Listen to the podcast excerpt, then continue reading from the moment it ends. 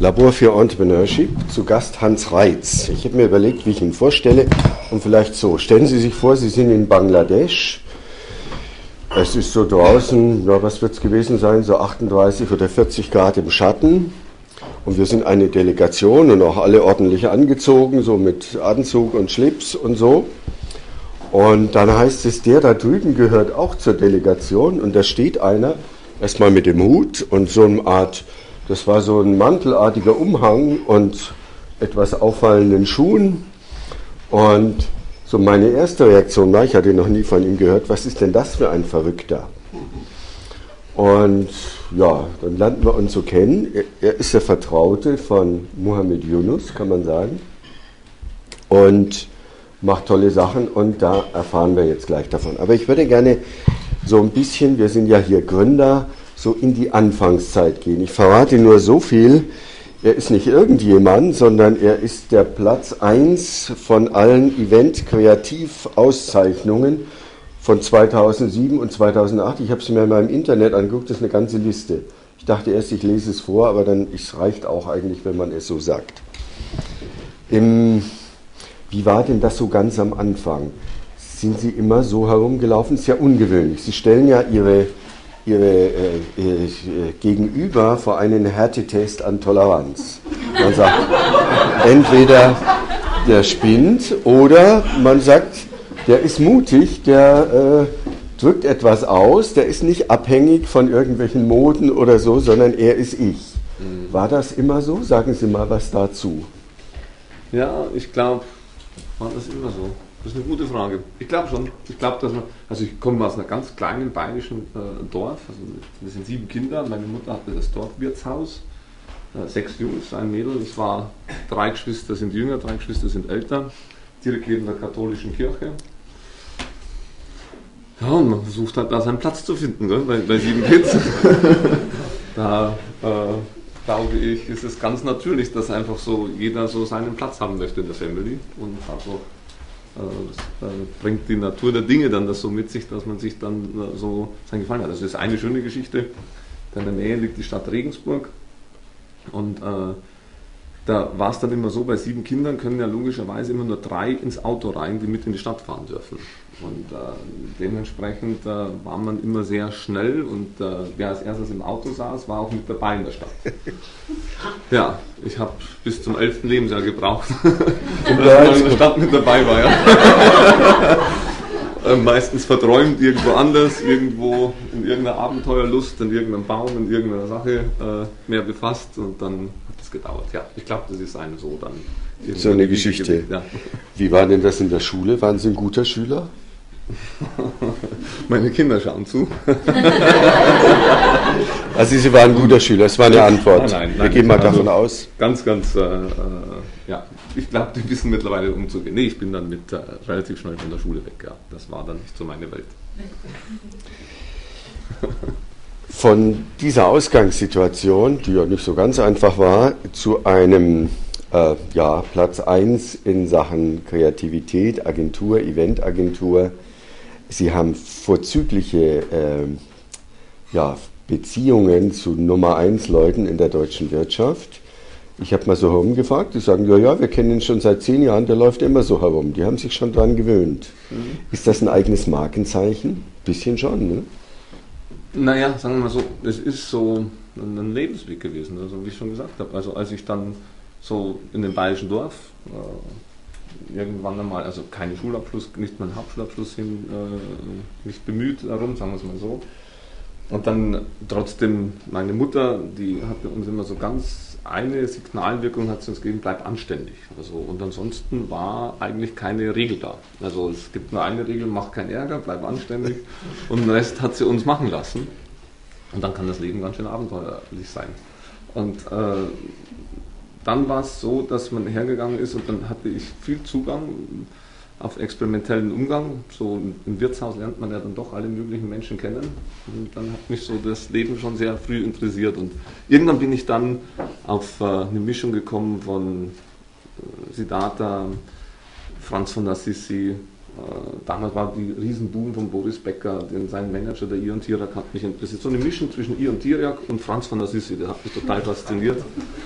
Und dann bin ich äh, mit 21 habe ich dann den Film Gandhi gesehen und ich lebte in der Nähe von Wackersdorf und dieses Wackersdorf-Thema hat mich so, also ich habe nicht den Horizont gehabt und den, den, Einblick, ob das jetzt gut oder schlecht ist, was die da machen, aber ich habe immer den Einblick bekommen, dass was sie machen, dass die jede Wochenende zurückkommen und sich blutig schlagen und dass es einfach ständig Streit gibt und ständig Krieg herrscht und wir auf einmal in dem Dorf hunderte von Polizisten hatten, das war nicht richtig. Und dann der Gandhi-Film hat mich dann doch so, so bewegt, äh, dass ich von diesem relativ kleinen Dorf, und ich war bis dahin noch nie außerhalb von diesem niederbayerischen sprechenden Ära, vielleicht noch beim Skifahren weg, hat mich dann einfach nach Indien gemacht und habe versucht, äh, dort das zu suchen, so gegen diese äh, Ungerechtigkeiten, die so herrschen, ähm, ohne Gewalt anzugehen. Und dann prägt einen das Leben. Dann bin ich sieben Jahre nicht mehr zurückgekommen und dann äh, habe ich dann doch sehr viel gelernt. Und das eine war dann so, dass man natürlich, es gibt keinen Ashram, in dem man Satyagara, so heißt das, lernen kann. Und dann äh, hat mich ein Flötenspieler auf der Straße angesprochen, ob ich nicht Musik lernen möchte. Und dann habe ich mich aufgemacht und habe südindische klassische Musik studiert und gelernt und den 3500 Jahren alten Weg angegangen. Das war mit Demut, barfuß. Ich habe alle Rituale gelernt, die man äh, seit tausenden von Jahren sammelt, um einfach eine gewisse Ehrfurcht vor den Dingen, vor der Schöpfung, vor dem, was uns als geistige Kapazität gegeben ist. Und daraus lernt man sehr viel. So unter anderem, was mir hängen geblieben ist, Sie haben einen Wald in Indien, wo Sie im Wald Kaffee anpflanzen weil Sie sagen, eigentlich die Urform war Wald und sollte auch wieder Wald sein. Also müssen wir anfangen, uns über äh, Landwirtschaft äh, Gedanken zu machen, die im Wald passiert. Und ja. Was mich beeindruckt hat natürlich war, dass Sie nicht nur darüber geredet haben, sondern Sie haben so eine Packung Kaffee aus der Tasche gezogen, wo auch wirklich der Kaffee da ist. Ich habe ihn zu Hause auch aufgebrüht. Ja. Der schmeckt auch recht gut. Also Sie machen es auch wirklich und es kommt auf Kaffee bei raus. Ja. Ja gut, man ist in so einem Dorf dann ja nicht der einzige Revoluzer, sondern es gibt ja dann mehrere. Und äh, also ich gesagt, also das Beste ist, dass ich einfach einen Freund hatte. Und dieser Freund, der hat einen, einen relativ hellen Kopf und der war Chemiker und sein Vater hatte 30 Bienenstöcke. Und diese 30 Bienenstöcke, sein Vater musste leider relativ früh von seinem Vater Abschied nehmen. Das war das, äh, sein Vater hat mehrere Sachen hinterlassen, also eine Schreinerei, ein Möbelhaus und aber er, das Jüngste, hat diese 30 Bienenstöcke bekommen. Und da er sein Vater sehr liebte, hat er aus diesen 30 Bienenstöcke alleine 300 Bienenstöcke gemacht. Und aus den 300 Bienenstöcken war er so wiff, dass er diese Bienenstöcke auf fahrbaren Untergrund gemacht hat und hat sage und schreibe aus diesen 300 Bienenstöcken 10 Tonnen Honig rausgeholt. Und mit diesen 10 Tonnen Honig hat er einen Teil verkauft, hat 6000 Mark abgedrückt, mir in die Hand gedrückt und gesagt, komm, wir gehen nach Indien und er hatte eigentlich den großen Wunsch, diesen Wald aufzubauen, weil er ein tiefes Verständnis über die Bienen über den Wald hatte. Und ich habe dann gesagt, komm, das hört sich klasse an, dann trennt man mal los. Und dann sind wir von Niederbayern 1988 äh, losgetrennt, die erste Nacht in Linz unter der Donau geschlafen und dann ging es weiter über Türkei, Irak. Achso, auf dem Landweg nach Indien. Landweg, klar. Dann, wir sind Bayern, ja, wollten ein richtiges Abenteuer haben. und in Indien angekommen. Ja, wohl lange Wege. Wir sind dann noch hoch bis nach Pakistan, Peshawar, illegal über die Grenze nach Afghanistan, dann wieder Redur. Dann ähm, habe ich gemerkt, ähm, also dann kommen verrückte Geschichten dazu, weil wir waren in Kuwait. Und in Kuwait, das muss man sich mal vorstellen, 1989 saßen wir in Kuwait und haben dann bayerischen Honig in Kuwait City gesehen. Und man muss sich vorstellen, Kuwait zu der Stadt war das billigste Hotel, waren 130 Dollar goldene Aschenbecher überall. Der Markt hat geblüht, also es war noch vor dem ersten Einmarsch der Amerikaner dort. Und da stand Honig, der hat sage und schreibe umgerechnet knapp 55 Mark das halbe Kilo gekostet. Und wir hatten zu Hause 10 Tonnen.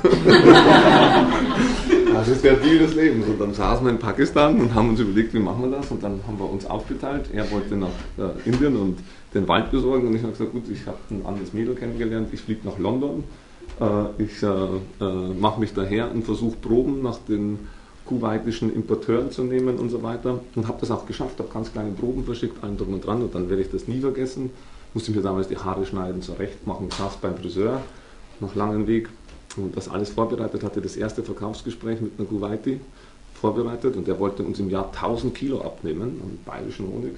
Ich sitze beim Friseur und dachte mir, ja, kurz vor dem Deal deines Lebens. dann kam leider die grausame Nachricht, dass das Land äh, gerade von Saddam Hussein äh, einmarschiert ist und der ganze Deal war in Luft ausgelöst. Und somit ist man ein weiteres Mal nach Wackersdorf auf einmal vor völlig neuen Tatsachen gestellt. Und, ja, ich hatte aber noch so viel Geld, dass ich wieder nach Indien bin. Mein Freund hat den Wald abgecheckt, er hat sich eine Frau äh, dort äh, äh, so wie das halt so ist. Ja. So wie der Natur. Wie das so geht. Ja, ja, genau, wie die Natur so ist. Und dann, äh, ja, und hat das durchgezogen. Und lebt seit 16 Jahren dort. Äh, ist mein bester Freund. Und aus dieser Freundschaft heraus und aus der Liebe, die er zur Natur hat, aus der Freundschaft und der Herzenskraft, die wir zwei ähm, so vereinen, äh, hat er dann das gemacht. Und dann nach Jahren, ich bin ja immer wieder ich bin eher so ein bunter Vogel, bin nach Deutschland gezogen, also nach Deutschland wieder Retour in die Schweiz, Theaterprojekte gemacht, viele Unternehmen, das wird jetzt hier nicht alles Platz haben, vor allem Fall ruft er irgendwann mal an und sagt, so in seiner bayerischen Art, Hansi, ich bin fertig. Dann sage ich, Reinhold, du hast dich seit zwei Jahren immer gemeldet, sag doch wenigstens guten Tag. ah, komm runter, ich bin fertig. Und dann bin ich runtergefahren und dann hat er den Wald hochgezogen, die Sachen fertig gemacht und hat mir präsentiert Kaffee. Und ich, Kaffee? Ich hatte mit Kaffee überhaupt nichts am Hut. Ich dachte mir, Kaffee, um Gottes Willen.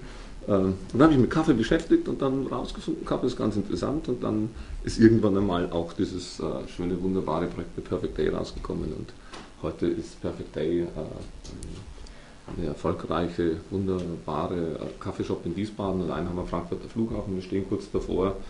Ähm, mittlerweile setzen wir in Millionenhöhe Umsätze um und ich denke, dass das weitergeht und das ist immer noch zur Liebe zum Bauern, zur Liebe zur Schnittstelle, zur Natur, dass der Mensch, der eigentlich die Grundarbeit für uns alle macht, also der Landwirt, und äh, dass der einen anderen Stellenwert hat, dass er im Umgang mit dessen, was er eigentlich für die Gemeinschaft tut, andere Chancen hat, wie er heute hat.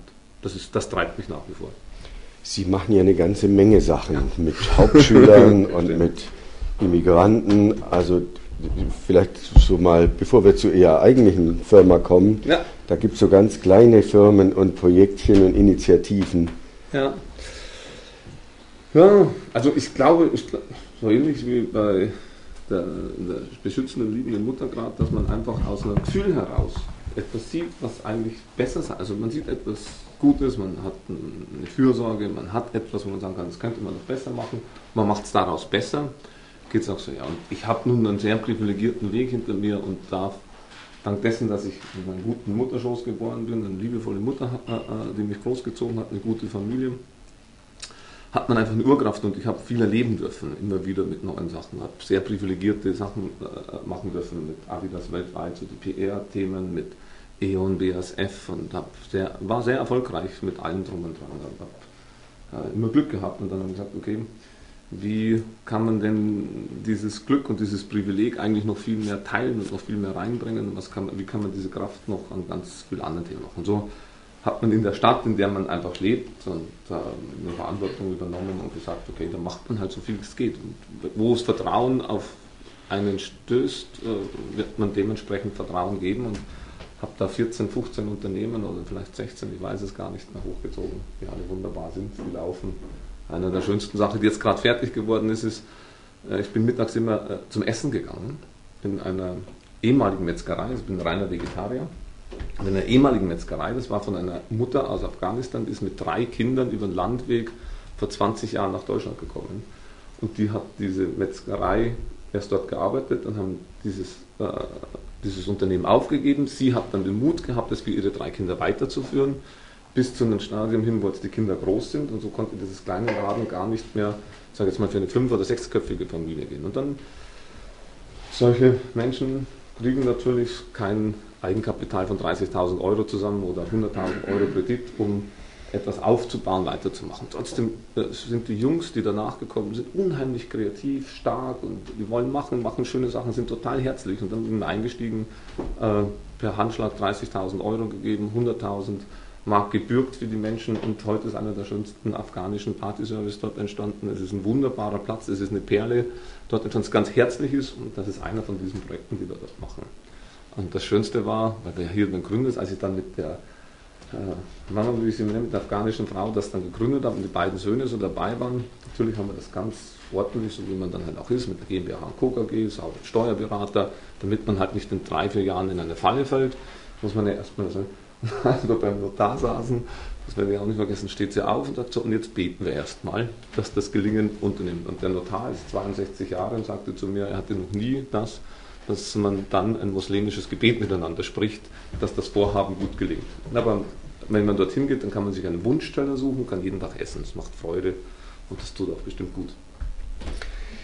Und wie kam es, dass Sie dann selber eine, warum ausgerechnet eine Eventagentur, warum, wie, wie, wie ist der Weg dorthin? Bevor wir sagen, wie das funktioniert und so, wie ist das entstanden? Ja.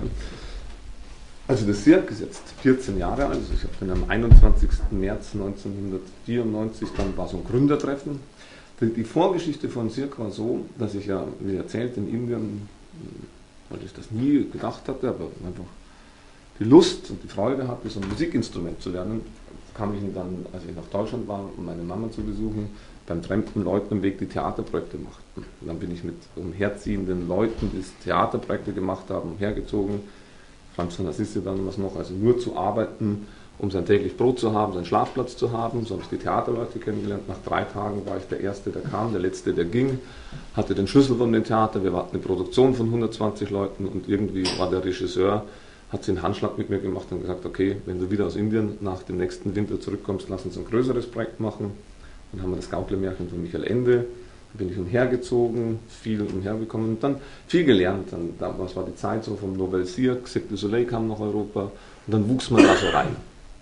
Dann hatte ich eine riesengroße, schöne Idee, die nicht auf, also die dann, also ich hatte immer viel Kraft und eigentlich konnte mir also ziemlich alles gelingen und dann hatte ich eine riesenschöne, große Idee, eine Karawane von Deutschland aus äh, über die damals neu entstandenen äh, Länder, die aus der zerfallenen UdSR entstanden sind, also Usbekistan, Turkmenistan, Kirgisien, äh, nach China und dann nach Indien und dort eine musikalische Tagebuch zu erstellen, in Indien mit meinen Lehrern einzustudieren, dann nach Deutschland zu kommen. Ich hatte schon Sponsoren mit Volkswagen, Bose und allem drum und dran.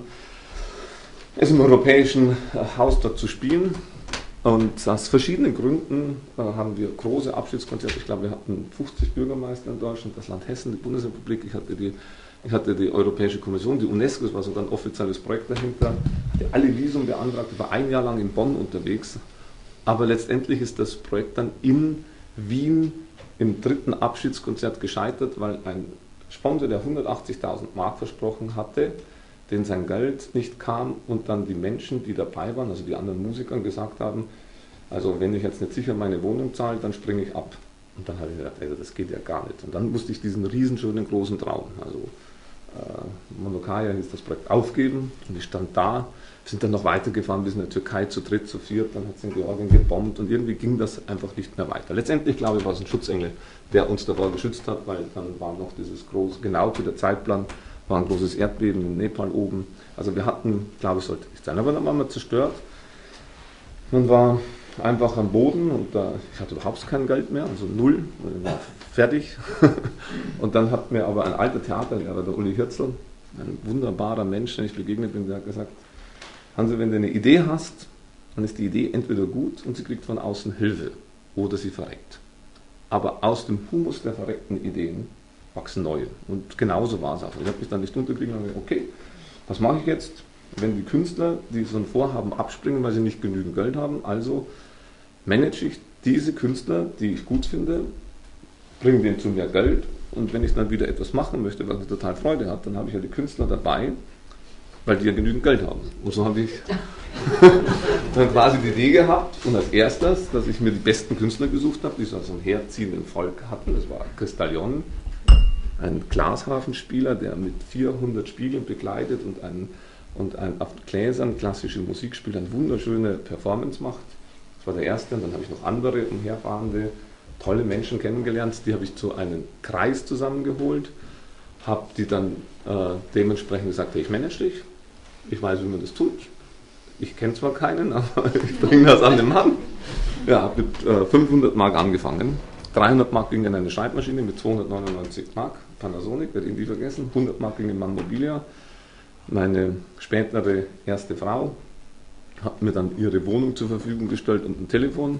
Ich habe 100 Mark noch übrig gehabt, habe eine junge Studentin, weil ich selber keine Schreibmaschine schreiben kann, angestellt, dass sie mir die Briefe schreibt. Und ich bin dann losgegangen und äh, habe mir dann überlegt, äh, wie bringe ich jetzt die Künstler zu Jobs. Ja, und so hat alles begonnen. Das passt auch. Das passt auch zum Thema. Wir hatten kein Geld, also mussten wir kreativ sein. Wir hatten eine, also das glaube ich, das, das, ist so. Ich hatte mein ganzes Leben lang immer einen Mark mehr in der Tasche, wie man braucht. Immer, schon als Kind. Also klar, meine Mutter mit sieben Kindern hat damals meinen mein Vater auch äh, ins Boxhorn gejagt, weil er einfach kein guter Vater war. Ich kenne noch, wie die Kühlschrank leer war. Meine Mutter hat uns dreimal in der Woche Brotsuppe mit Sauerrahm als etwas Spezielles mit angeboten. Wir haben das genossen. Aber ich weiß noch, wie ich zum Bäcker ging und abends nach Brot gefragt habe. Also ich kenne wirklich, was es heißt, unter ärmsten Umständen aufzuwachsen. Aber ich hatte mein ganzes Leben lang nie das Gefühl, zu wenig Geld zu haben. Also ich glaube, wenn man so die, nach der inneren Freude, nach der inneren Sache, das zu tun, was man tun will und aus dem Antrieb heraus zu versucht, das zu finden, was man eigentlich wirklich als Mensch in dieser kurzen Zeit, wo man auf dem Planeten ist, in dieser kurzen Zeit, wo einem das Leben geschenkt ist, das macht, wo man vom Herzen her angetrieben ist, wo man sagt, das will ich machen, den Mut zu haben, dann, dann funktioniert es. Ja, wenn man die, nicht aufgibt. Wenn man nicht aufgibt. genau, wenn man nicht aufgibt. Jetzt sind wir noch nicht bei der Gründung der Agentur. Wie, Doch, wie, ja, das war eigentlich die Gründung. Das war die Gründung. Also das waren 500 Mark, die waren ausgegeben. Die und waren wie ging es weiter? Also die waren gut investiert. Die werden investiert, ja. Damals, gab's ja, damals war es noch beim Computer so, ich habe einen Freund, der hat einen Freund, der hat einen Bekannten, wir haben zu dritt einen Computer. Original so, ja, ja. genau. Und also eine Schreibmaschine war eine große Investition für mich. Also ja. Äh, das war 299 Mark, bei 500 Mark war das das. Aber ich wusste, man muss Briefe schreiben. Die Idee war dann ganz einfach. Ich habe dann, ich habe vorher mit 15 bis 17 Jahren habe ich zwei Jahre als Verkäufer gearbeitet, ein Sportartikelgeschäft, sehr gerne gemacht. Und habe ich gemerkt, dass der Sportartikelhandel davon lebt, dass quasi Markenartikler den Fachhandel nehmen und der Fachhandel vertreibt für die Markenartikler das Produkt. Also das Schnittstelle war immer der Markenartikler. Und dann habe ich gesagt, okay, wer könnte bei den Künstlern der Markenartikler sein? Mehr hatte ich ja nicht als Horizont. Dann habe ich gesagt, das sind die Agenturen. Also, es gibt Agenturen und die haben 10 Kunden oder 15 Kunden und ich kenne den, den Christalion oder Peter Schaab oder Pool oder andere Künstler. Also habe ich konträr zu allem dessen, was in der Zeit war, also Roncalli hat seinen Zirkus ganz bunt gemacht und äh, die, die, die äh, Cirque du Soleil war ganz bunt und ich habe einen guten Freund, der bis heute ein, Lebens, äh, ein Lebensweggefährte ist, der Roger Richter, der Fotograf, Sie haben ihn auch kennengelernt. Herr Roger, können wir fotografieren die ganzen Artisten schwarz-weiß und habe eine schwarz-weiße Setkarte gemacht, schön aufgemacht, eine wunderbare, herzhafte Grafikerin, die Esther Laut, hat mir geholfen, die zu machen, habe so ein Päckchen gemacht von lauter schwarz-weißen Setkarten und habe die an alle Agenturen verschickt und habe das den dementsprechend angeboten, dass die Künstler da sind, nachgerufen. Im ersten Jahr hatte ich 80.000 Mark Umsatz, also das war von April bis zum Ende, und ein Jahr darauf 1,4 Millionen. Mit lauter Aufträgen zwischen 800 und 1200 und 1500 Mark. Das muss man sich vorstellen. Jeder Auftrag hatte 20 Optionen, die sind dann alle wieder verfallen. Jeder Künstler musste dementsprechend terminiert werden. Äh, die Optionen mussten hinterher gemacht werden. Es waren sieben Tage, 18 Stunden jeden Tag arbeiten. Und ich hatte äh, dann innerhalb von eineinhalb Jahren war das Thema einfach so weit da.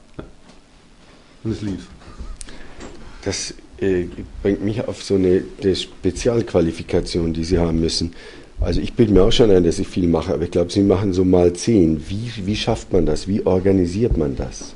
Die richtigen Leute auswählen, auch wenn man gar nicht so viel Geld hat? Hm, ja, ich glaube, die Sehnsucht in den Leuten wecken. Ich glaube, darum geht es. Ich glaube, dass ganz viele Menschen, die hier sitzen, eine gewisse Sehnsucht haben, deswegen wollen sie was gründen. Also der, der Mensch fühlt etwas, hat eine Sehnsucht, will etwas Besseres, will es etwas Gutes, etwas Besseres machen, hat einen Missstand in seinem eigenen Leben erlebt, wurde vielleicht gequält, wurde vielleicht geschlagen, wurde vielleicht irgendwo äh, missbraucht oder sonst irgendetwas oder die Gesellschaft, äh, es quält ihn, das anzuschauen, was eigentlich für Missstände da sind. Und daraus entsteht eine Sehnsucht, aus dem Guten etwas Besseres zu machen oder einfach einen Beitrag zu leisten, etwas Heilsames. Und diese Sehnsucht, und die glaube ich, dass die eine unglaubliche Kraft hat, wenn man die äh, versucht zu erfüllen, und dann kann man wahnsinnig machen. Wir dürfen ja nicht vergessen, da komme ich wieder zurück auf die Land, also wenn wir uns manchmal beschweren, dass wir viel zu tun haben, dann muss man sich einfach nur mal wieder auf, eine, auf den zurückbeziehen, wo wir herkommen, wie wenig Aufwand wir heute haben, täglich unsere Mahlzeiten zu haben. Wie wenig Aufwand wir zu haben im Vergleich zu dessen, was es heißt für eine Bäuerin, die sieben Tage, 365 Tage die Woche einfach zu machen. Eine Mutter mit fünf, sechs Kindern. Äh, da ist das, die Mehrdimensionalität, wie die unterwegs sind, ein, ein, eine ganz andere Dimension, wie wir dann oft jammern, weil wir 60 Stunden in der Woche zu arbeiten haben.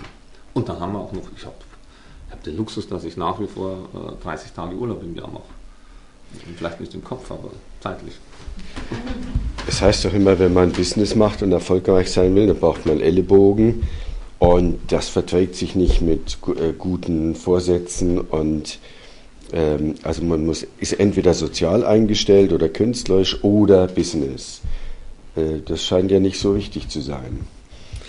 Es gibt einen führenden, äh, so in den USA, Berater, auch einer der Gründer von Apple, der sagt, go for the cause. Go for the cause. Also setz dich für ein Anliegen ein. Das ist das, was Sie sagen. Ja, also wenn, klar, derjenige, der heute aus Verbitterheit und aus Gier und aus Habsucht einfach versucht, sein Business zu machen, diese Menschen sind auch erfolgreich.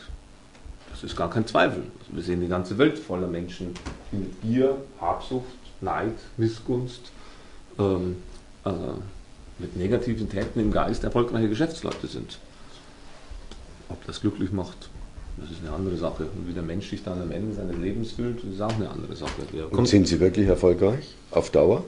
Das kommt darauf an, wenn man heute in den klassischen Lehren reingeht. Also, was treibt die Menschen an, die sich äh, selbstständig machen wollen? Und viele treibt ja an, zu sagen: Ich will Geld haben, ich will einfach ein gutes Einkommen haben, ich will noch mehr Geld haben, ich will mir einen Porsche leisten, ich will mir ein eigenes Haus leisten, ich will mir einen Swimmingpool leisten. Das sind ja, wir sind ja so erzogen, dass das System uns, ein Teil unserer Gesellschaft, nach den materiellen Erfüllungen äh, sind. Und diese Menschen leider ist es so, setzten sich auch durch und haben sich auch durchgesetzt. Und, ähm, aber Gott sei Dank sind das nicht die Einzigen, die sich durchsetzen können. Ich habe gerade eine unglaubliche Geschichte, also mich interessiert total, ich nenne es Mother Entrepreneurship, also äh, und Mother Power. Mich interessiert total, wie kann man Unternehmen gründen, die ausgerichtet sind von der Mutter her ausgehend, dass, dass man sagen kann, ich kann Mutter sein und trotzdem aber gleichzeitig ähm, sicheres Einkommen für meine Familie und mehr will ich eigentlich gar nicht haben und einen Beitrag in der Gesellschaft leisten, dass ich nicht nur ähm, äh, mir die Decke zu Hause auf den Kopf fällt, sondern dass ich auch tatsächlich noch einen Beitrag leiste.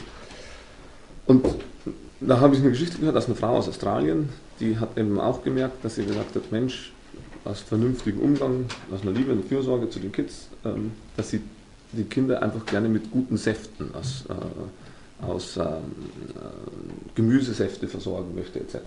Und sie hat das nicht, hat sie Rezepturen überlegt und hat gesagt, Mensch, das kann ich eigentlich genau dann machen, wann die Kinder schlafen, wann die Zeit sind. Und hat so angefangen, auch für die nächsten Mütter zu machen und so weiter. Dann hat sie sich andere Mütter gesucht und hat ihnen die Lizenz gegeben und hat das so weitergetragen. Soweit ich weiß, hat die Frau heute 600 Angestellte in Australien und eine der erfolgreichsten Unternehmerinnen dort. Mit dem schönen Hintergrund, dass sie mit 600 Müttern damit erfolgreich gemacht hat. Also und dementsprechend voran. Und das, glaube ich, werden die neuen Systeme sein, die sich durchsetzen werden. Und hoffentlich, wir werden einfach neue Gründungen brauchen, die noch vorangehen, die den, das, das Herz, die den Menschen an sich dorthin bringen, dass sie sagen können, dass sie das Leben als Lebensqualität entnehmen können, dass das Leben, was das Leben ausmacht, sich miteinander zu teilen, sich einzubringen, an der Freude unserer schöpferischen Kraft zu genießen, an der Musik, an, der, an den schönen Dingen, die die Zivilisation mit sich bringt, das zu bewahren. Und die werden auch erfolgreich sein. Glaube ich. Hoffe ich. Glaube ich.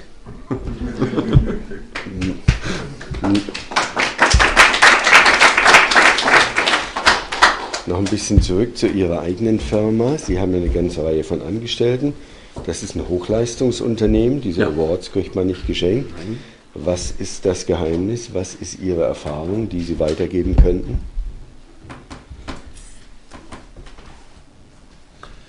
Als Unternehmer bauen Sie eine Erwartungshaltung auf. Also wenn man äh, bauen eine Erwartungshaltung auf beim Kunden und diese Erwartungshaltung kann eben sein, wie wir vorher gehört haben, dass ich zehn Kunden habe und die ersten zehn Kunden nehmen dann auch die ersten zehn Produkte und ich habe eine gewisse Erwartungshaltung.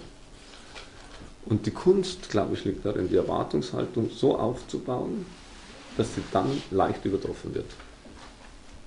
Und wenn man das schafft, also dass ich eine Erwartungshaltung aufbaue, die Erwartungshaltung wird erfüllt. Und ich habe in der Erwartungshaltung, in der Erfüllung der Erwartungshaltung, sie noch bemühe mich so, dass ich sie immer leicht übertreffe. Das ist ein irrsinniges Kraftfeld. So, und natürlich verkaufen wir als Agentur, Entschuldigung, ein Konzept, wir werden angefragt, wir werden gefragt, wir müssen uns einen harten Wettbewerb stellen, der Wettbewerb ist extrem hart, wir müssen ein Konzept erstellen, wir müssen die Sachen ausdenken, wir müssen Zeit gestalten, wir müssen einen gewissen Raum erfüllen, eine Zeitlinie gestalten und in dieser Zeitlinie, in der wir gestalten, geht es dann eben darum, dass der Kunde das auch dementsprechend kauft, sich wünscht, einen gewissen Erfolg davon verspricht und wenn er es aber dann erlebt, dann muss es alles ein bisschen drüber sein von dessen, was er sich erwartet hat. Und wenn man das schafft, und das ist toughes Business, wenn man das schafft, immer so ein bisschen drüber zu liegen, dann macht man den Menschen glücklich und zufrieden. Sie machen ja eine Menge auf einmal. Und wie schafft man das, es so zu organisieren? Ich empfehle ja immer, die Business Administration eigentlich auszulagern und sich mehr auf die Ideen zu konzentrieren. Aber Sie machen ja offensichtlich beides. Wie schaffen Sie das? Also, wenn man so zusammenarbeitet, dann irgendeine Ihrer Mitarbeiter sagte mal, manchmal weiß er gar nicht mehr, in welcher Stadt er ist oder was er gerade ist. Also Sie haben so viel auf einmal. Wie schaffen Sie das? Hm. Ja, das ist eine gute Frage. Ich schaffe es natürlich, weil ich super Menschen um mich herum habe, weil Menschen da sind, die einfach alles mitmachen und die sagen, ja, das lohnt sich, die Absichten, die Zielsetzungen, die Ehrlichkeit, die, die, die, die, Aufrichtigkeit, die man dann da gegeneinander einbringt, das, also das, was wir machen, ist faszinierend. Also ein schöner Event, den wir machen durften, war einmal für einen Kunden, ja, fing der, es ging darum, dass wir sagten, eine Hommage an den Frühling zu erstellen. Und dann kam mir die verrückte Idee, okay, dann lasse ich vollkommen frisch verliebt. Und dann habe ich gesagt, okay, lass mal 100.000 rote Rosen regnen. Wie 100.000 rote Rosen regnen? 100.000 rote Rosen. und dann, wie soll das gehen? Weiß ich auch noch nicht. Wir lassen 100.000 rote Rosen regnen. Und dann auf dem Weg dahin habe ich es rausgefunden, wie es funktioniert. Und das waren dann fünf Minuten roter Rosenregen über 300 Liebespärchen. Die haben fünf Minuten lang runtergeregnet mit dem äh, wunderbaren Lied Für mich soll es rote Rosen regen. Das war am 21. März 2001 und da waren Menschen da, die haben, das war so verblüffend, das war so bewegend, das erlebt man nie wieder. Und alle Menschen, die das mal mitgemacht haben, so einen Moment, so einen schöpferischen Moment, ach, die gehen dann nächstes Mal wieder über, an ihre Leistungsgrenzen, an ihre Sachen. Wir, wir lieben das, was wir tun. Und das und ich glaube auch meine Menschen. Und dann darf die Arbeit ja Mühe bereiten, wenn das Ergebnis äh, Freude verbreitet. Das ist, das hat Confucius mal gesagt und so sollten wir es auch halten mit der Arbeit. Ich, die darf schon mühevoll sein. Wir dürfen uns schon anstrengen, um gewisse Ziele zu erreichen und daran zu wachsen. Aber das, was wir als Ergebnis haben, das sollte eine gewisse Freude verbreiten. Und dann schafft man viel. Sehr viel. Aber immer noch mal geschweige denn, um da, Entschuldigung, immer noch mal relativ zu sehen. Ich glaube, im Vergleich zu dessen, was ich an Menschen begegnet bin, wir zusammen in Bangladesch oder auch mit anderen Menschen in Indien, wenn ich das sehe, dass eine Mutter mit zwei Kindern, die weniger wie zwei äh, äh, Dollar am Tag hat und jeden Tag immer wieder aufsteht und trotzdem den Lebenskampf annimmt, dass sie ganz was anderes schafft wie wir. Also, als ich nach, von Indien zurückgekommen bin und meiner Mama dann mal erzählt habe, von Yunus Mohammed, von den Friedensnobelpreisträgern und ihm das so gesagt habe, was er macht, hat sie in ihrer wunderbaren nur gesagt, ach, das ist doch kein Held. Die, die wirklich Helden sind die Frauen, die jeden Tag immer wieder aufstehen, jeden Tag und sich diesen Lebenskampf stellen. Unter Bedingungen, die sind Wahnsinn. Das sind drei Milliarden Menschen von unserer Menschengemeinschaft. Drei Milliarden von unserer Menschengemeinschaft stehen jeden Tag auf und haben einen körperlichen Schmerz, eine Sache, die sich einfach wirklich, und die stellen sich. Und die, die Leistung und das, was sie da schaffen, ist zu dessen, was wir als Unternehmer oder Sie oder wer anders auch gemacht hat, äh, eine ganz andere Leistung, ganz anders zu bewerten wie dessen, was wir tun. Wir haben ja eine freudige Sache und hoffentlich, ich glaube, uns so zu entwickeln, dass wir dazu kommen, das so zu teilen, dass die auch Zutritt haben zu unseren Möglichkeiten, zu unserer schöpferischen Kraft. Die Tür zu öffnen und zu sagen, hey, da geht noch mehr, das können wir gemeinsam schaffen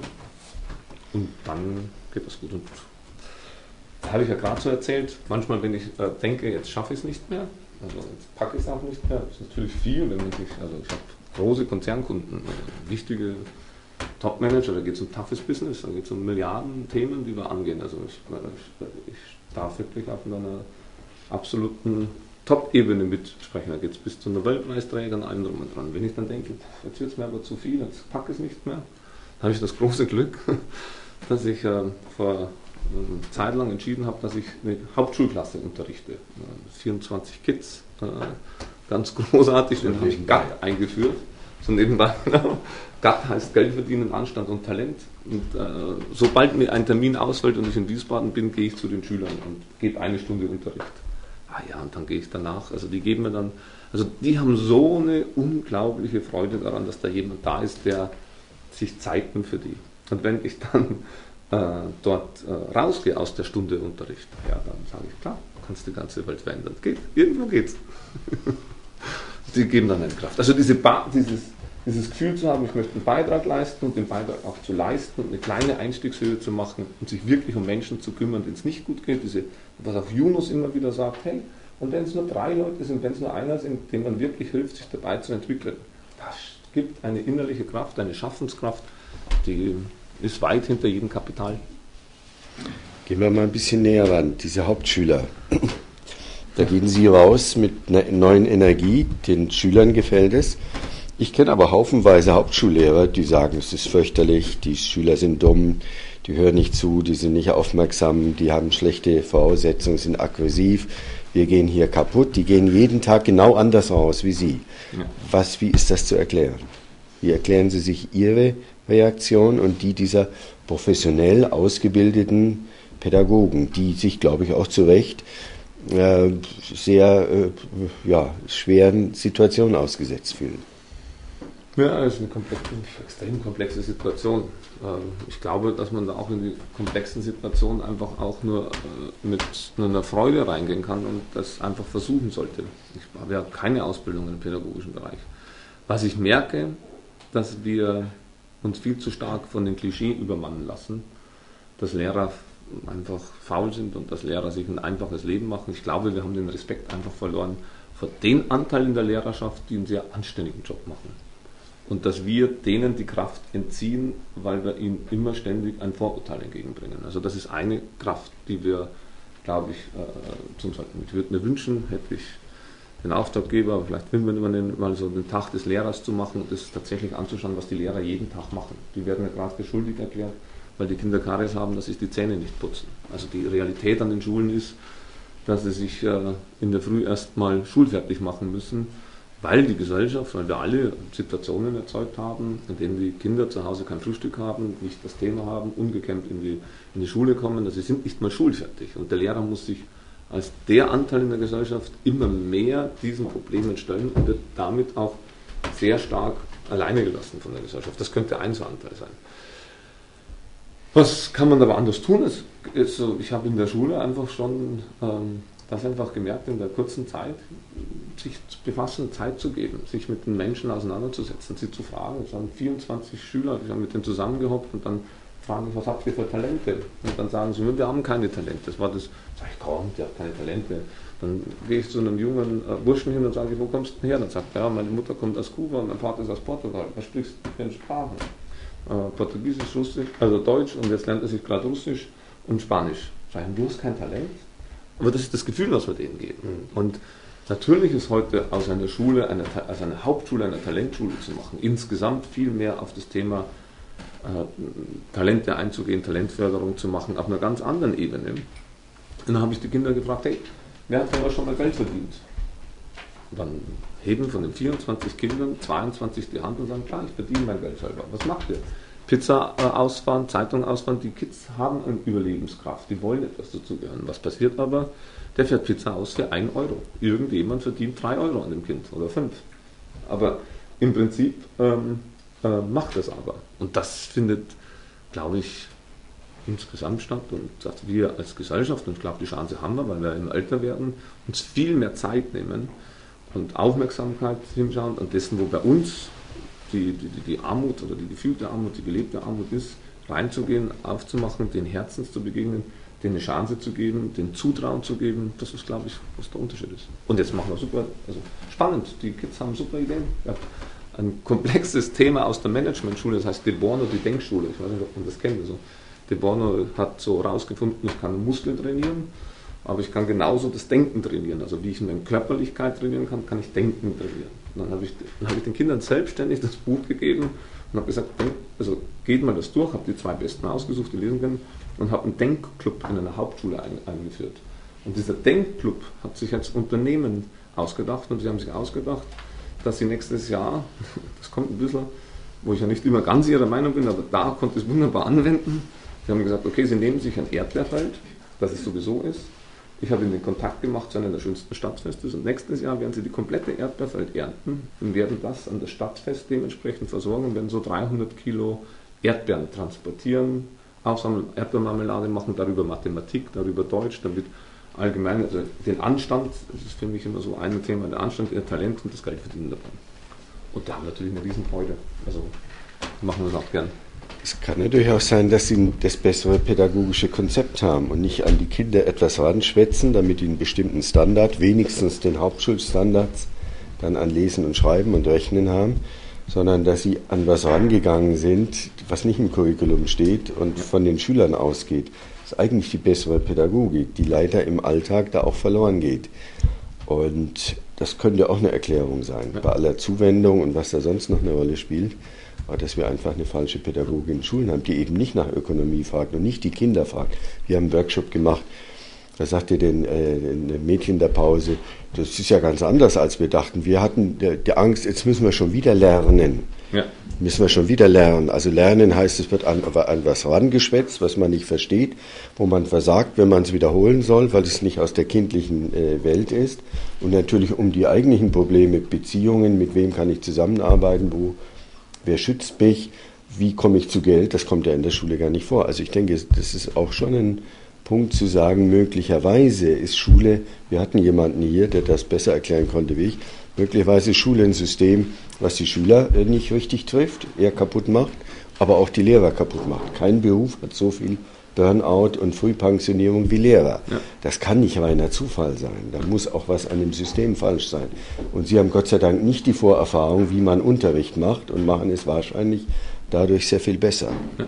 Gut, steht jetzt mir nicht zu, das zu beurteilen, da ich von vielen Menschen Respekt habe, die es machen. Also, wo ich immer gucke, ist zu schauen, was ist gut und was kann man daraus besser machen. Ich glaube, dass es schon sehr, sehr gut ist, dass wir in 100 Jahren geschafft haben, dass jedes Kind zur Schule geht. Also wir haben ja noch immer ganz viele Plätze auf dieser Erde, wo ein Kind überhaupt nicht zur Schule gehen kann. Und gerade wenn ich mir vorstelle, wo die größte Jugend in dieser Welt ist, also wir haben in Indien im Moment über 400 Millionen Menschen, die im Alter sind unter 25 Jahren, wird das Bildungssystem als Wirtschaftssystem ausgeprägt und die Kinder müssen in einer extremen Art und die Familie muss sich extrem aufopfern, damit die Kinder überhaupt zur Schule gehen können. Also ich denke, wir sollten daran Gutes tun, unsere Entwicklung der letzten 100 Jahre zu sehen, was gut daran war und das Gute ständig besser zu machen.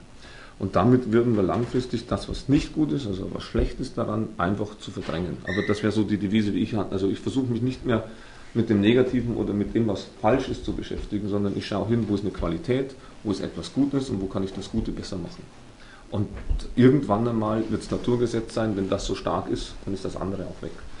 Wenn, ich, wenn wir uns heute, ich habe das zumindest so für mich gelernt, muss jeder selber ein bisschen andere Menschen ticken anders, aber wenn man sich immer mit dem Schlechten auseinandersetzt, dann ist man ganz schön beschäftigt damit.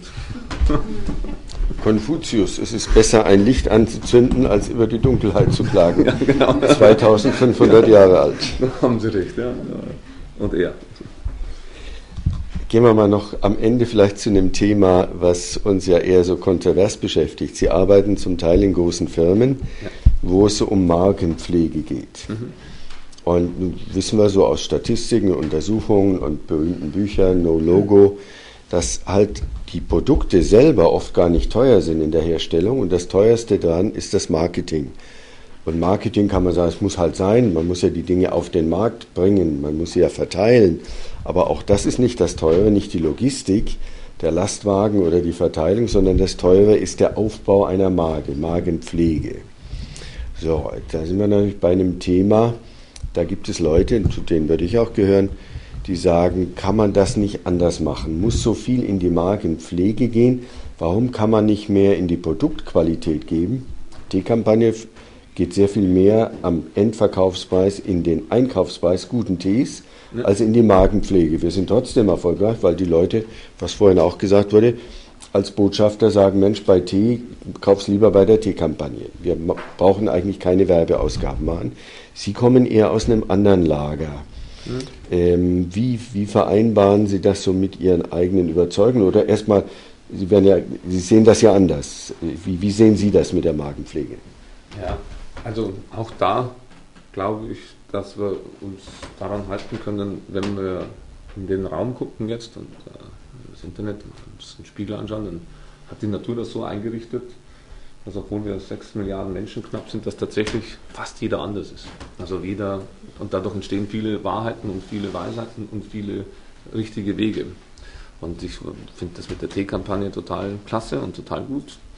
Ähm, und dementsprechend einfach auch ähm, ein lobenswertes Thema und ist ein erfolgreiches Modell. Ich mag es ein bisschen bunter im Leben, ich mag es ein bisschen schöner, ich mag es ein bisschen äh, reichhaltiger. Ich finde das schön, wenn man die Dinge, die man macht, zelebriert. Ich finde das schön, wenn man daraus etwas äh, äh, schöpft. Und äh, wenn man von der Natur her an betrachtet, da wo die Natur kann, also ein Kirschbaum würde nie fünf Kirschen rausgeben, die hundertprozentig sind, sondern ein Kirschbaum versucht Tausende von Kirschen rauszubringen und so viel wie möglich daran teilhaben zu lassen, weil letztendlich die Kirschbaum dann den maximalen Effekt hat, dass es fortgepflanzt wird und dass, wenn ein Vogel die gern hat, wenn ein Mensch die gern hat, wenn eine Sau die gern hat, dann wird der Kirschbaum einfach seinen Weg finden, immer ein Teil in dieser, in dieser Lebensform zu sein.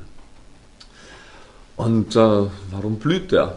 Also der blüht, äh, weil es schön ist, weil es irgendwie jemand anders mag. Und so hängt das auch mit der Marke. Und wenn man etwas Schönes macht, und da kommt es ja her, dann darf man es auch beschützen. Weil leider wir Menschen in beiden äh, äh, Territorien unterwegs sind und es ist ja auch so, dass man etwas Schönes auch schützen muss, weil andere Menschen, die verletzter waren, die, die heute nicht die, die, die das Glück hatten, ein zufriedenes Leben zu führen, die sind äh, voller Neid, voller Missgunst und die nutzen dann etwas, was man sehr schön gemacht hat und sehr gut gemacht hat, aus und holen sich ihren schnellen Nutzen davon. Und eine Marke schützt auch ein bisschen das Liebevolle, den, die, die, schöpferische Kraft, die man am Anfang drin hatte, die Idee, die Mühe, die man sich damit gemacht hat. Und eine Marke kann das auch schützen und kann sagen, ja, das ist mein behütetes Teil, das habe ich mir aber so ausgedacht und das soll mir kein anderer wegnehmen. Das, glaube ich, ist auch eine Marke. Das ist ein Teil. Der andere Teil ist natürlich so, dass es ähm, äh, in der Markenlandschaft äh, Qualitätsversprechen einfach nicht da ist. Das ist einfach so. Wenn ich heute hergehe und die Marke Lufthansa ansehe, also nur mal da auf eine Marke reingehe und ich bin, darf, muss viel reisen, will viel reisen und ich heute hergehe und äh, äh mir das Fliegen von A nach B bietet mir eigentlich jeder so an. Also so, tok, tok, tok, ich kann heute mit die äh, Fluggesellschaften haben im Prinzip immer dieselben Maschinen ein bisschen die Ausstattung hin oder her, aber im Prinzip komme ich nach A nach B, relativ vergleichbaren Preis jetzt wieder. Früher war es noch anders mit der Ryanair, aber einen relativ vergleichbaren Preis. Die haben aber auch Billigflieger in allen Segmenten her. Und bei einer Marke gibt, gibt mir ein Versprechen ab, zu sagen, ich kann gewisse Dinge einfordern, wenn sie nicht so sind. Ich kann nicht sagen, hey, wir, ich habe das im Vorfeld gekauft, das hat aber jetzt nicht die Qualitätsversprechen. Ich, ich fliege nicht pünktlich weg, ich komme nicht das oder so nur. Und ich kann bei der Marke das relativ einfordern. Und über die Marke entsteht auch etwas, was ich spannend finde, also der Vorteil darin, dass wir, also der Konsument, letztendlich die Kraft, die bestimmende Kraft des Unternehmens werden. Also weil wenn eine Marke heute in der, in der seit ungefähr fünf, sechs Jahren, seitdem sich die sogenannte Media Explosion durchgesetzt hat, seitdem jeder von uns Reporter sein kann, seit jeder von uns Kritiker sein kann, können wir ein Gewissen an die Marken reinhauchen. Und wenn sie heute etwas Falsches machen, also wenn sie heute mit einer Volkswagen oder wenn sie heute mit Mercedes oder wenn sie heute mit einer Marke wie Maggi dort äh, nicht genau darauf achten, Shell war ein gutes Beispiel, wir haben dadurch als Konsumenten eine Macht. Und das finde ich wiederum gut. Also das finde ich wiederum eine ganz schöne Entwicklung und diese Macht oder diese Kraft, Macht ist immer so anders belegt, aber diese Kraft, die man hat als Konsumenten, sein Voting abzugeben, zu sagen, dein Verhalten, dein ethisches, deine Verantwortung, so wie du handelst, so wie du tust, da stimme ich zu. Ähm, das gibt die Marken uns die Möglichkeit, das zu bewerten. Das ist das Spannende. Also das ist das Große. Das Kleine ist, wenn man anfängt, und ich, das komme ich zurück, wenn man sein Unternehmen aufbaut und wenn man das so liebevoll macht, wie jetzt hier sich sowas auszudenken, weil man ein Kind bekommen hat oder wenn man etwas und das und ich mache mir so viel Gedanken und ich gehe da nochmal hin und gehe da nochmal hin und gehe da nochmal hin und sich das irgendwie so aufzubauen und darüber möchte ich einen kleinen Schutzkreis ziehen. Das ist, das ist, das benenne ich dann äh, Little Ben oder wie auch immer oder ich nenne es dann äh, Perfect Day oder ich oder ich nenne es Dekam. Aber das Gedankengut und die Liebe und die Zuneigung, die ich dort reingesteckt habe darf ich mir beschützen. Das finde ich auch gut an Ich habe von Ihnen gelernt, was eigentlich naheliegend ist, aber was, ich, was mir so nicht bewusst war, das Wort Branding, das wir so selbstverständlich nutzen, kommt daher, dass die ersten Farmer ihren Ochsen mit so einem Branding, das auf den Hintern gebrannt haben. Das war Branding, Brand. Cowboys haben das eingeführt. Ja. Das ist der erste, praktisch, äh, da ist das entstanden. So also Eigentumsschutz, das war damit die, den, den, Dieben das erschwert wird und das konnte man ja auch nicht ohne weiteres wegnehmen. Das war ja in die Haut rein. Das gebrannt. Ja, das, das gehört mir. Ja. So ist das entstanden. Also es ist eigentlich ein Schutz des Eigentums, kann man sagen. Aber es hat heute eine andere Bedeutung.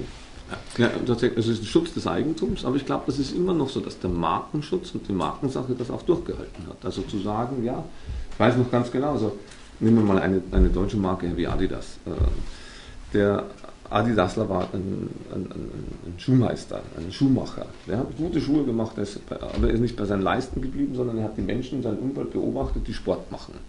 Und er hat einfach eine Faszination gehabt, den Menschen beim Sport zu unterstützen. Er hat getüftelt als Schuhmacher. Wie kann ich den, der eine Leistung bringen will, unterstützen? Hat gemacht, hat getan und getan. Und irgendwann einmal ist er draufgekommen, wenn ich um den Schuh drei Streifen lege, dann stabilisiere ich den. Und dann kann der einfach besser laufen, besser, er hat mehr Halt in den Schuh. Und so entstanden eigentlich die drei Streifen. Erst viel später wurde das ein Markenschutz und ein Markenzeichen. Aber es entstand auch bei so etwas aus einer, aus einer absoluten Passion etwas zu tun.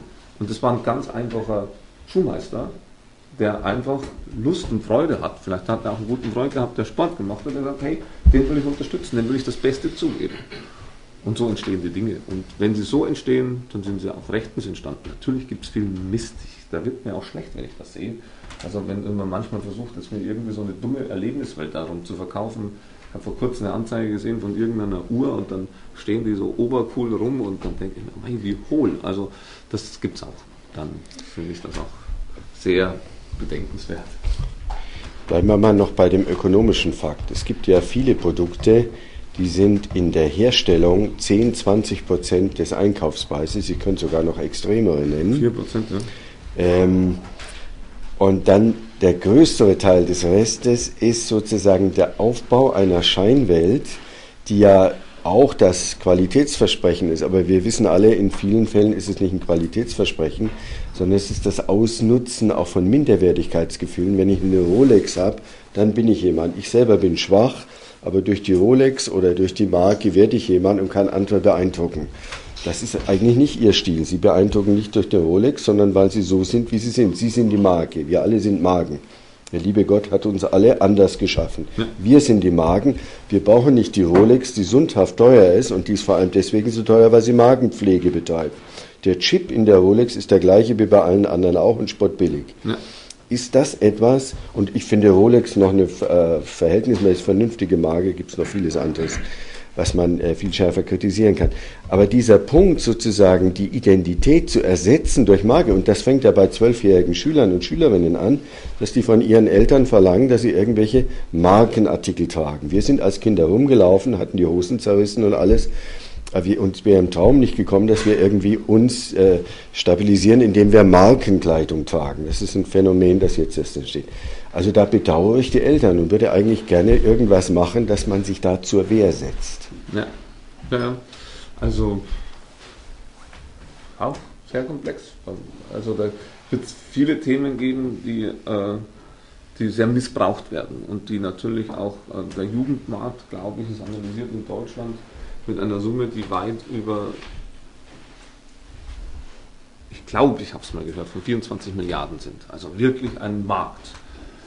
Äh, da sind geschäftstüchtige Menschen da, die diesen Markt beackern wollen. Die machen sich Gedanken, wie äh, gehe ich mit den Gefühlen, wie gehe ich mit den Sehnsüchten dieser Menschen um, dieser Kinder. äh, wie komme ich an deren Pocketgeld? Also wie komme ich da dran? Die machen es absichtlich, die machen es unabsichtlich, die machen es gut und die machen es schlecht. Letztendlich, glaube ich, geht es immer darauf hin, um zu sagen, dass man in, der, in, in dem Markenaufbau ja Gott sei Dank den Kindern immer beibringen kann, eine eigene Urteilskraft zu haben. Also das ist, glaube ich, die Aufgabe, die wir haben, den Kindern zu vermitteln, hey, beurteile doch mal selber, also denk doch mal drüber nach. Und äh, ich habe es zumindest so gehalten, dass ich meinen Kindern ständig Nonsensgeschichten erzählt habe. Und äh, aus diesen Nonsensgeschichten haben sie mir nicht immer alles geglaubt, was man erzählt. Und, äh, und dann habe ich die auch in peinlichen Situationen gebracht, aber auch so in schön. Es gibt eine schöne Geschichte. Und ich glaube, Geschichten ist das, was uns Menschen dann einfach Freude macht. Und ich glaube, wie gesagt, man sollte den Kindern einfach so beibringen, dass sie nicht alles glauben. Ich habe immer so erzählt, dass wir in Pisa waren, da habe ich meiner kleinen Ziehtochter erzählt, oh, der schiefe Turm von Pisa, wisst ihr, warum das ja schief ist? Dann sage ich, nee, nee, ich sage, ja, da bieseln immer die ganzen Jungs hin und weil die immer dahin gebieselt haben, ist der Turm schief geworden. War sie fünf. okay, okay. Acht, neun Jahren war sie in der Schule und dann wurde Pisa durchgenommen, der schiefe Turm. ich weiß warum. Ja hochroten Kopf war stinksauer auf mich. Die klappt nicht mehr alles. ja. Ich glaube, das ist so. Man sollte den Menschen so gucken, dass die ihre eigene Urteilskraft kriegen. Also jeder Mensch von uns seine Konditionierung ablegt und einfach guckt, glaubt er da, kann er das glauben, was man da erzählt wird? Welche Worte benutzen wir? Privatisieren, da könnte ich jetzt eine lange Geschichte erzählen, was privat heißt.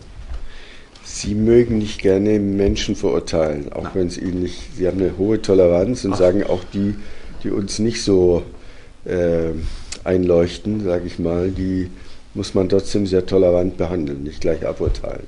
Ist das so Ihre Überzeugung? Ja, gelernt habe ich, wenn ich heute zwei Menschen, angenommen ihn und ihn, sehe und er schlägt ihn, dann tut der, der schlagt mir leid. Und dann werde ich mich weder um den Der, der schlägt. Der tut leid. Ja, ja, das muss der arme Mensch dann in sich spüren, wenn er einen anderen schlagen muss. Also wie arm und wie traurig und wie verzweifelt muss ein Mensch sein, dass er den anderen schlägt. Also, muss, also für mich, für meine Wahrnehmung, muss der, ja, der braucht Hilfe. Also der geschlagen worden ist, dem tut es ein bisschen weh, aber das hält er aus. Nee, das ist natürlich zu. Aber letztendlich muss man sich denjenigen, der zuschlägt, der hat doch irgendwo ein wirkliches Problem. Also wie, wie können wir so drauf sein, einen anderen Menschen zu schlagen? Also so fühle ich zumindest. Also denke ich, dass der, der zuschlägt, denjenigen ist, an den wir uns hinwenden sollen. Ich hatte ein schönes Beispiel in der Klasse, wo ich unterrichte. Dann kommt das so, dann komme ich rein und dann so ein junger Afghane, 14 Jahre, Tilba heißt er. Dann sage ich, habe ich den so beobachtet, Hex, äh, Hessen-Boxmeister, der haut die immer, richtig blutig, also da geht es eher richtig tough zur Sache habe ich das beobachtet nach dreimal, dann habe ich mir den geholt und habe dann gesagt, komm mal nach vorne. Dann habe ich den so in die Arme genommen. Den kennt ihr alle, oder? Ja, und so. Ja, der hat eins im Kopf. Das kann ich jetzt nicht sagen, das ist nicht kinderfrei, also jugendfrei. Ja, der will immer nur und dann so, und der schlägt uns immer. Da sage ich, nee, das ist euer wichtigster Typ. Das ist euer Beschützer. Der beschützt euch ab heute. Dann bin ich zu seinem Boxlehrer gegangen, ohne dass er es weiß, und gesagt, wenn der nächste Woche ins Training kommt, dann nenne ich ihn nur noch Beschützer. 14 Tage später kam ich in die Schule und der hat einen Button drauf, der Boss, unser Beschützer. und das war der erste, an den ich mich gewandt habe in der Klasse. Also ich glaube, dass wir insgesamt vielleicht einfach, dass wir uns denken, dass die Menschen, die wir ganz schnell verurteilen, wenn wir die näher betrachten, dass sie etwas haben, das uns wachsen lässt, dass wir menschlicher werden. Also dass der Zusammenhang zwischen uns und denen, die wir oft verurteilen, eher so dran ist, dass wir die eine Qualität haben, die wir nicht besitzen. Kosolski, so ein alter Theaterlehrer, hat das wunderschön mal gesagt, wenn man als Schauspieler, wo man ja sehr stark an seinen Emotionen arbeiten muss, und ich begegne dann jemanden, der hat so, den kann ich nicht leiden, der, der nervt mich schon, den kann ich nicht riechen, der, also passt die Chemie nicht, dann besitzt dieser Mensch meistens eine Qualität, die ich gerne hätte. Und dann muss ich halt dann näher hinschauen, muss mich auseinandersetzen und der kann mir vielleicht viel mehr beibringen, es ist.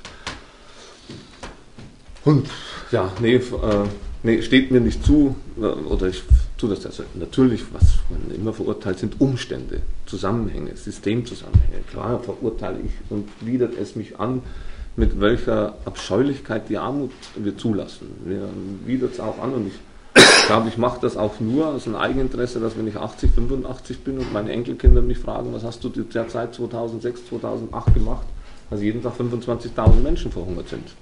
Genauso wie ich meinen Opa immer gefragt habe, was hast du gemacht, als das Nazisystem einfach äh, so viele Menschen umgebracht haben, wo, was war, deine Rolle da drin? Und genauso werden wir in 30, 40, 50 Jahren gefragt, hey, was war eure Rolle? Was habt ihr da gemacht? Was haben wir gemacht? Was haben wir zu dieser Zeit zugelassen oder nicht zugelassen?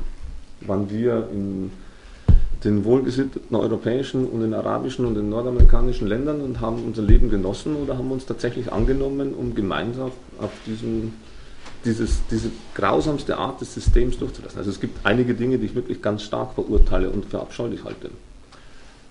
Die einzelne Person weniger. Das nicht. Das war ein schönes